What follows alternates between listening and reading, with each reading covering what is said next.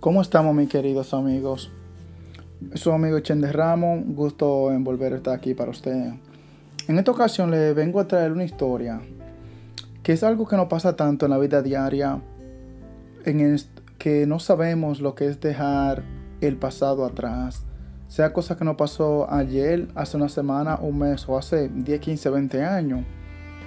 Y es la historia de dos monjes y una mujer. A lo mejor muchos de ustedes la han escuchado ya.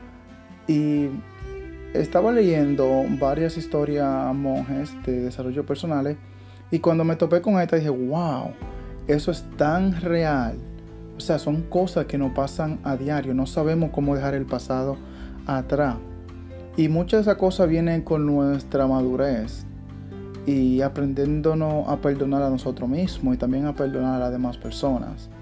Porque muchas veces las personas nos causan daño sin querer en base a su madurez o a su propio dolor que tienen por dentro y esas cosas que tampoco pueden dejar en el pasado.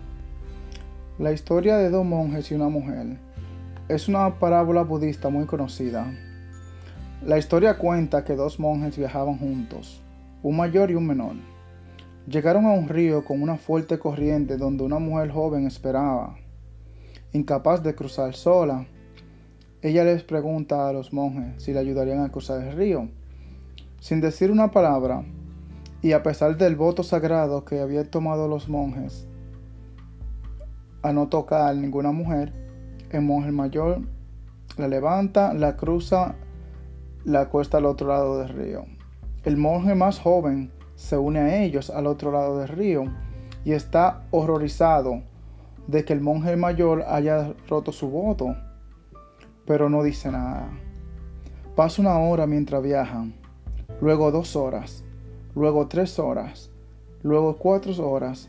Finalmente, el, monje más joven, ahora bastante agitado, no puede soportarlo más, le, le dice al monje mayor, ¿por qué llevaste a esa mujer cuando hicimos un voto como monje de no tocar a las mujeres? El monje, el monje mayor le responde, la dejé sentada hace horas al lado del río.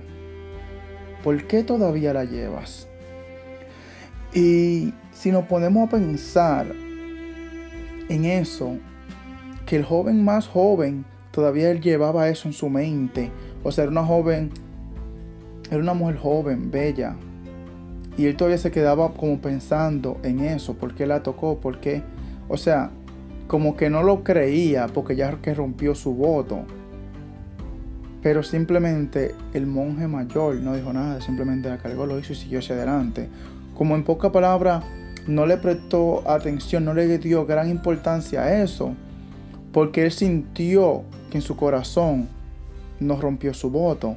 Muchas veces nos pasa que pensamos porque hacemos la cosa físicamente, ya es. No, el monje hizo algo físico, pero no lo hizo con su corazón.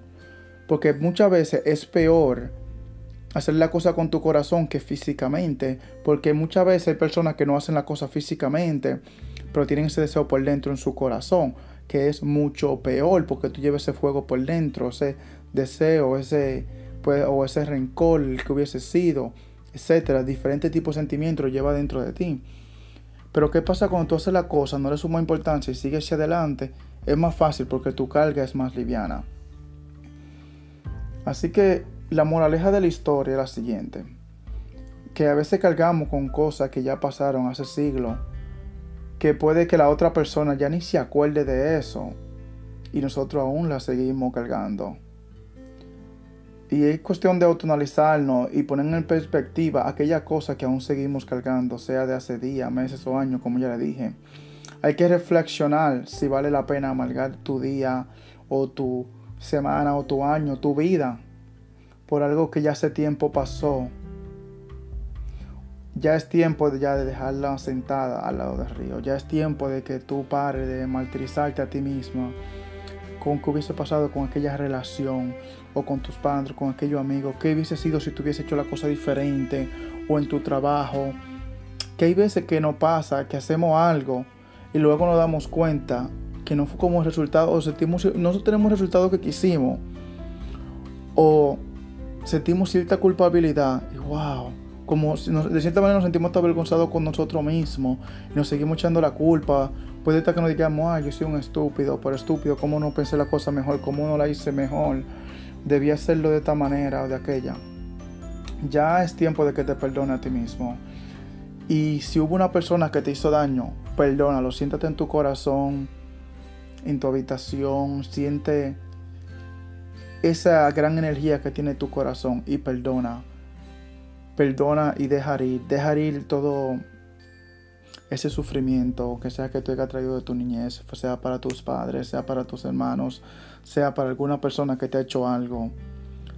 Muchas veces no, no fue su intención. Te podría que asegurar que no fue su intención, pero muchas veces la persona igual que nosotros están actuando en base a sus patrones de su niñez o de cosas que le pasaron en el pasado. Por favor, no lo culpes, perdónalo y si puede ayudarlo, ayúdalo y si no, simplemente sabe en tu corazón que tú lo perdonaste. Si puede escribirle una carta, escríbesela si tú hiciste algo mal o de cualquier manera. Y te digo una carta, hoy en día un email. Escríbelo de una forma que tú puedas enviarlo, que cuando tú lo envíes, ya te des cuenta que no hay marcha hacia atrás, pero lo más importante, que te liberaste.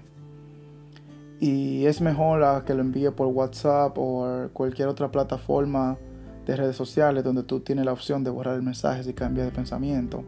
Pero si tú te metes a tu email y escribes un email y se lo envía, ya no, ya no hay vuelta atrás. Y siente esa liberación. En el momento que tú le des a enviar, en ese momento te hará más libre. Espero que la historia le haya gustado. Es su amigo Chen de Ramo. Lo quiero mucho. Aprendan a dejar el pasado atrás. Por eso he pasado. Y no vivamos tanto con la ansiedad del futuro. Tratemos un poquito más de vivir en el presente. Y querer un poquito más. Ya lo saben mis hermanos. Hasta la próxima. Si les gustó, compártalo. Suscríbanse. Y denle like. Dejen su comentario. Espero que les haya servido de mucho.